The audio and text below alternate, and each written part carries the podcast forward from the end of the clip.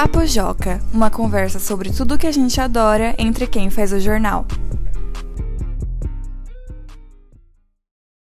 Olá, pessoal, sejam bem-vindos a mais uma edição do Papo Joca, o podcast da redação do Joca. Eu sou o Felipe Sali, editor de conteúdo no Joca, e como vocês que ouvem o podcast faz tempo já sabem, esse é o podcast onde nós, o pessoal que faz o Joca, conversa sobre as coisas que nós gostamos e que sabemos que vocês gostam também. Hoje nós vamos falar sobre Pokémon, uma franquia de games, desenhos, filmes, tem, tem de tudo de Pokémon. Eu adoro. Nós sabemos que os leitores do Joca gostam também. E então, esse episódio vai ser todo dedicado a isso. Para falar sobre esse assunto, eu estou aqui com meu amigo, o repórter Vinícius. Oi, Vini. Ei, Fê, tudo bom? Estamos com um convidado especial, o Fernando, que é membro do Clube do Joca. E aí, Fernando, tudo bom? Hey, brothers! Olá! Fernando, quantos anos você tem? 11 anos. 11 anos. E você faz parte do Clube do Joca, né? Sim, Você gosta de fazer parte do Clube do Joca? Óbvio, é o Joca. Que da hora. E você é fã de Pokémon? Temos que pegar, né? Temos que pegar. Bom, primeira coisa que eu quero perguntar para vocês é o seguinte: vocês lembram quando vocês conheceram Pokémon?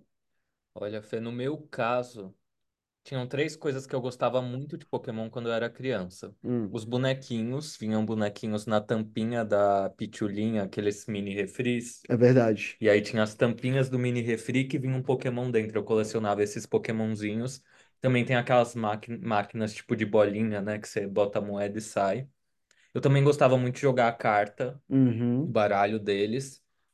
E o terceiro, ah, eu tinha um DS, que era aquele Game Boy da Nintendo. E eu Sim. lembro que eu zerei usando o detonado o Pokémon Diamond. Olha só. Zerei, consegui todos os legendários. Foi um grande feito. Eu fiz numa viagem de ônibus. Foi incrível. E você, Fernando, você lembra qual desenho você viu primeiro? Se você viu um jogo primeiro, se foi um mangá primeiro? Primeiro, eu nunca tive e acho que nunca vou ter um mangá de Pokémon, porque a adaptação é, não é muito fiel assim à, à história. É mais fiel com o anime, mas nem tanto. Uhum. Eu me lembro, acho que foi com 5 ou 8 anos, mais ou menos faixa de idade, que eu comecei a assistir Pokémon é, XY. Não, que eu comecei a assistir Pokémon Sun e Moon. Uhum. Aí, né, assisti Pokémon Sun e Moon, aí tinha a equipe Rocket. A equipe Rocket tinha o Obafet, que era o outro Pokémonzinho deles. Eu, tipo, mano, tem o, o clássico lá, velhão, que eu assisto, não tem o Obafet, eles têm o Obafet. Ué, onde é que esse bicho surgiu? Aí eu fui olhar, encontrei o XY. Hum. Meu Deus do céu! Defina XY em uma palavra incrível. Por quê? Duas palavras. Greninja e Ash Greninja. O que é isso? São Pokémons?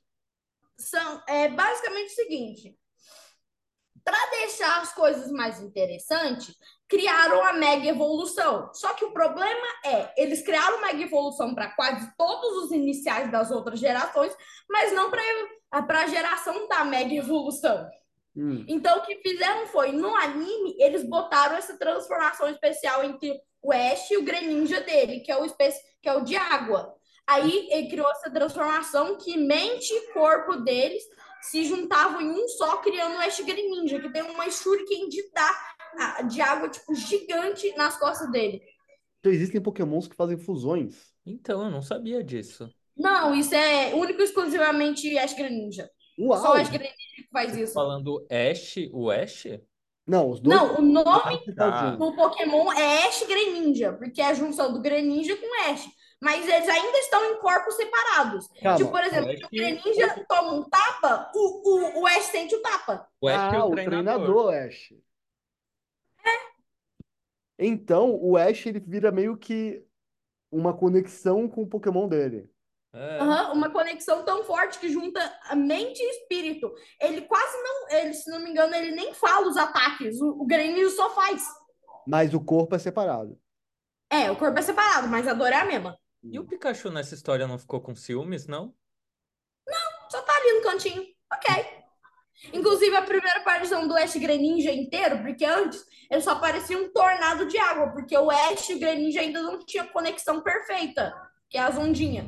Aí depois, quando eles chegaram no ginásio de gelo e foram enfrentar o Mega Bomasnow do, do Carinha, eles conseguiram se juntar e criou a Shuriken d'água gigante. Uau! O Pikachu Você- ainda tá lá.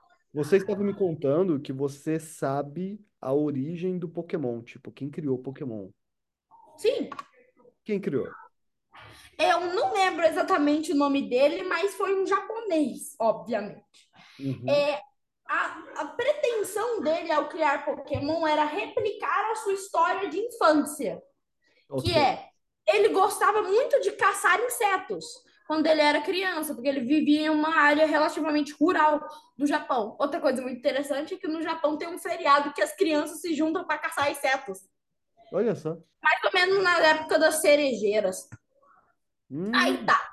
Nisso, quando ele se mudou para a cidade grande. E quando ele foi para a cidade grande, não tinha nenhum inseto interessante.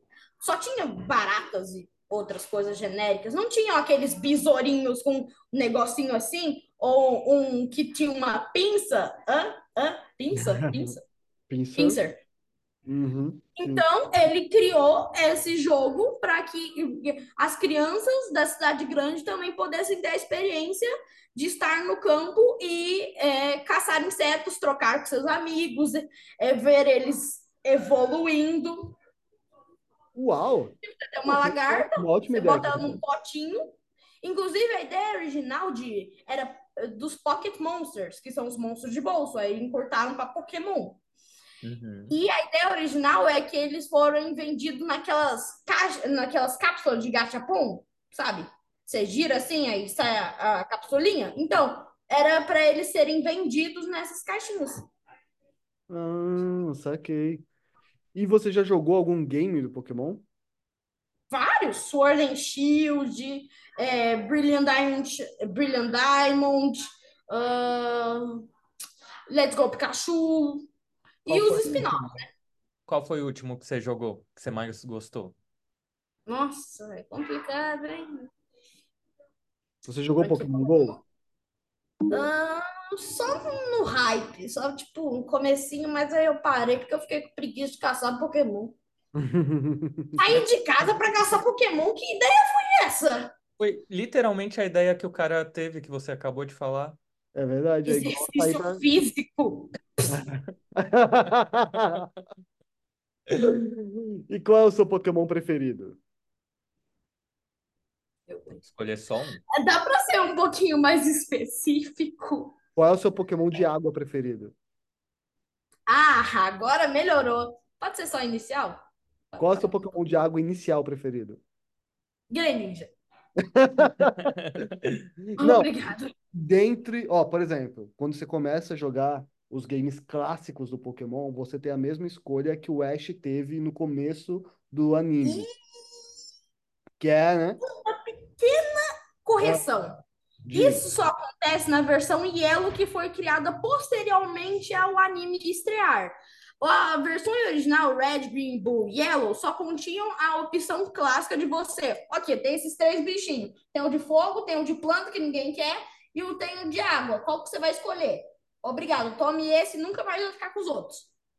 Só que aí no, no Yellow, eles botaram a história de, opa, eles acabaram, tem só esse daqui, mas você pode conseguir os outros de outro jeito para Exato, você poder ter o mesmo time que o Ash teve. é verdade. Então, mas aí tem essa escolha, né? Você tem que escolher Uhum. o Pokémon de água, de fogo ou de planta, que é o. Bulbasauro, Squirtle ou Charmander. Qual vocês escolhem? Não. Qual vocês tá escolhem? Charizard é um Pokémon excelente, cara. Porque o Charizard é um Pokémon de fogo que voa. Então você tem ataques aéreos e de fogo. Eu escolheria o Squirtle. Pokémon. Finalmente uma pessoa sensata, obrigado. E o Bulbasaur fica ali no cantinho apodrecendo com o professor Carvalho, coitado. Bulbasaur, tadinho. Outra coisa que eu também tenho uma opinião muito polêmica é o seguinte: entre as mega evoluções do Charizard, todo mundo fala, nossa, A X é perfeita, ele fica com um tipo dragão. Y eu prefiro. Y fica como? É basicamente a mesma coisa, só que com uns detalhes mais rupestre. Porque uma coisa que poucos sabem é a, é a origem das mega evoluções. Pode explicar? Pode explicar. Obrigado. Bom, a mega evolução surgiu quando, um, quando o raio de um certo príncipe lá, que é imortal, atingiu um meteoro. É a história é meio complicada. Resumindo, todos os animais, todos os pokémons que foram utilizados naquele momento para energizar a arma tiveram tanto ou Mega Evoluções X ou Mega Evoluções Y. Hum. As Mega Evoluções X são a, a junção vezes dois. Hã? Hã? Hã? Tem um X. É, exato. São vezes dois. É a sua alma, a alma do teu Pokémon, com a alma do outro Pokémon que morreu para a arma. Então você fica com duas vezes o seu poder. Ok. Por exemplo, o Blastoise ganha três canhões, o Charizard vira tipo dragão, o dragão vira fada, porque um negócio interessante é, os tipos de Pokémon são como o Pokémon utiliza aquela energia. Os Hum. dragões utilizam a energia superficialmente. É por isso que nua e crua. É por isso que, por exemplo, dragão é super efetivo contra dragão. Enquanto as fadas, elas vivem em convívio com essa energia. Por isso, elas dão super efetivo em dragão. Ô Fê, e agora saindo um pouco dos Pokémons para ir para os humanos da saga, tanto de videogame quanto dos animes. Qual ou quais são seus vilões preferidos, considerando tanto jogos quanto animes? Pai do N. Porque é o pai do N. Pelo amor de Deus, a história de um Nova é a melhor que tem. Desculpa a galera que veio de canto, mas é a verdade. Eu não sei quem é o pai do N. É o Getazes. Quem A motivação do Guedes é perfeita, a motivação do N é perfeita, o Nova é perfeita. A motivação do Guedes é, ele não é que nem o Giovanni que din, din, quero dinheiro, vender pokémons. Não, ele é, hum, vou convencer a população para que o- os pokémons não gostam que, é, que eles cuidem delas, porque Vamos lá, você parou para pensar se o seu Pokémon gosta de ficar com você? Tipo, você literalmente foi no habitat dele, machucou ele, capturou ele, agora tá obrigando ele a lutar por você? É estranho mesmo. Aí ele fala: Vocês têm que libertar seus Pokémons! Eles não gostam de vocês, eu ouço eles. Aí eles libertam os Pokémon, só que o plano do Getos era outro. O plano dele era fazer que todo mundo é, de um Nova parasse de, de ficar com os Pokémon dele, ele roubar os Pokémon e ficar mais forte. É verdade. Em comparação, tinha o filho dele, que ele era uma criança especial que ela conseguia ouvir os Pokémons. Então, tipo, em- enquanto todo mundo ouvia pica-pica, ele ouvia, ouvia oi. Uhum. Então ele sabia o que os Pokémon sentiam. E nisso ele vai no contraponto com o pai dele, que nem todos os humanos são ruins e que alguns Pokémon sim gostam de ficar com seus donos. Essa é uma história bonita, né? Muito legal. Eu adorava o Mewtwo. O Mewtwo, ele era um Pokémon que ele era triste porque ele sabia que era o clone do Mew e aí ele, ele se sentiu usado e aí ele criou um castelo para libertar todos os clones de Pokémons e aquilo foi incrível. Esse é o filme, né? Do É, esse é o filme, esse é o filme. sim. Mas é, eu gosto dessa crise de identidade do Mewtwo. Também gosto. E quando aparece o Mew e aí eles criam duas bolas de poder gigante em volta Aí dele. o Ash vai no meio, aí ele vira uma pedra, aí o Pikachu fica chorando, você Então- chora junto, e ele mete o choque do trovão do tamanho do mundo.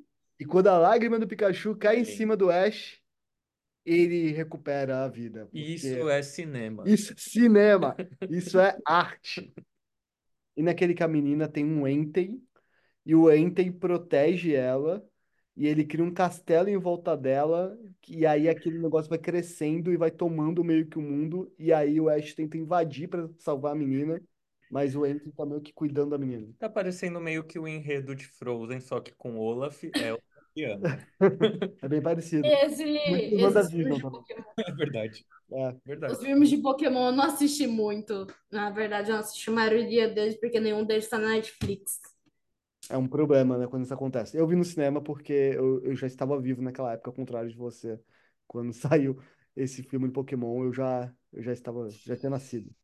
Mas uma coisa que eu gosto muito em Pokémon é evolução regional ou forma regional. Porque a partir da sétima geração foi uma geração com muita mudança climática. É verdade. Porque a gente foi de um, uma coisa normal, tipo cidade, Japão em geral, para o literal Havaí, clima tropical. Exato. Então, os pokémons lá sofrem muitas modificações, e a partir disso criou-se as formas regionais, que são é, os pokémons adaptados para certos ambientes. Por exemplo, o Aigslash, que era aquele bichinho lá da primeira geração, ele era de terra. Só que aqui ele teve que virar de metal e gelo para se adaptar ao clima de Alola mais, quente, mais frio, no Monte Maquila.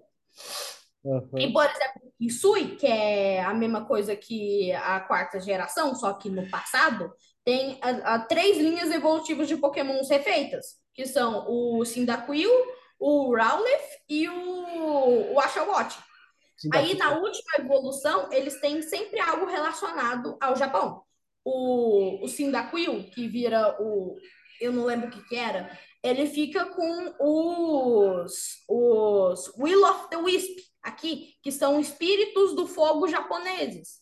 O, a evolução do Rowlet de Sidwai, ele vira um samurai com um ai, ai, ai gaça, que é aquele chapéu em formato de, de coisa, de gela. Sim. E o Samurott vira um Ronin, que é um samurai um, um, um ninja que parou de servir ao mestre Shogun. É verdade. É, você sabe bastante coisa de Pokémon, hein? Não é? Eu gosto do Japão. Eu gosto do Japão e gosto de Pokémon. Consumo muito conteúdo japonês. Assim nós encerramos mais um episódio do Papo Joca. Mas antes eu quero dar um recado especial. É o seguinte, galera. O Clube do Joca está com inscrições abertas para a sua quinta turma.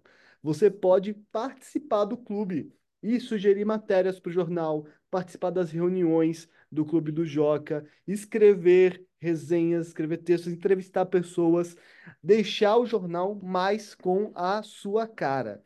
E para participar, você só precisa entrar no nosso site, jornaljoca.com.br. Lá tem o, o botãozinho para você clicar. E aí lá você responde a seguinte pergunta: Por que eu quero ajudar os jornalistas do Joca a pensar no jornal? Tem uma série de pré-requisitos que você vai ter que preencher, mas se você está interessado, dá uma olhada no site, porque nós garantimos para você que você vai gostar bastante. Fernando, você que foi, foi parte do Clube do Joca, está sendo ainda. Conta para o pessoal como foi sua experiência no Clube do Joca e convido o pessoal a se inscrever também. Foi muito, muito boa. A experiência de estar no Joca, de participar do Joca, você sente realmente importante. Você sente que você é alguém, sabe? Ah, Não só o cara entre milhões. Não, você é aquela pessoa. Se sente importante, especial. Você conhece pessoas, você conhece personalidades diferentes. É isso aí. E ó, se você quiser participar do nosso podcast, você pode enviar uma sugestão de Papo Joca. Tudo que você precisa fazer é mandar um e-mail para joca.magiadeler.com.br ou acessar o formulário de contato que está na aba Como Participar do Joca no canto superior esquerdo do nosso site. Ficamos por aqui. Até o nosso próximo episódio. Fernando, muito obrigado por participar, foi muito legal. Uh, Fê, quer cantar Obrigada. pra gente a música do Pokémon para encerrar? Claro. Esse é meu jeito de viver, ninguém nunca foi igual. A minha vida é fazer o bem vencer o mal. Pokémon, temos que pegar seu sei. Pokémon, pegá-los eu tentarei. Pokémon, juntos teremos que o mundo defender. Pokémon, temos que pegar seu sei. Pokémon, pegá-los eu tentarei. Vai ser grande a emoção. Pokémon, temos que pegar, temos que pegar. Pokémon, Boa! Muito obrigado.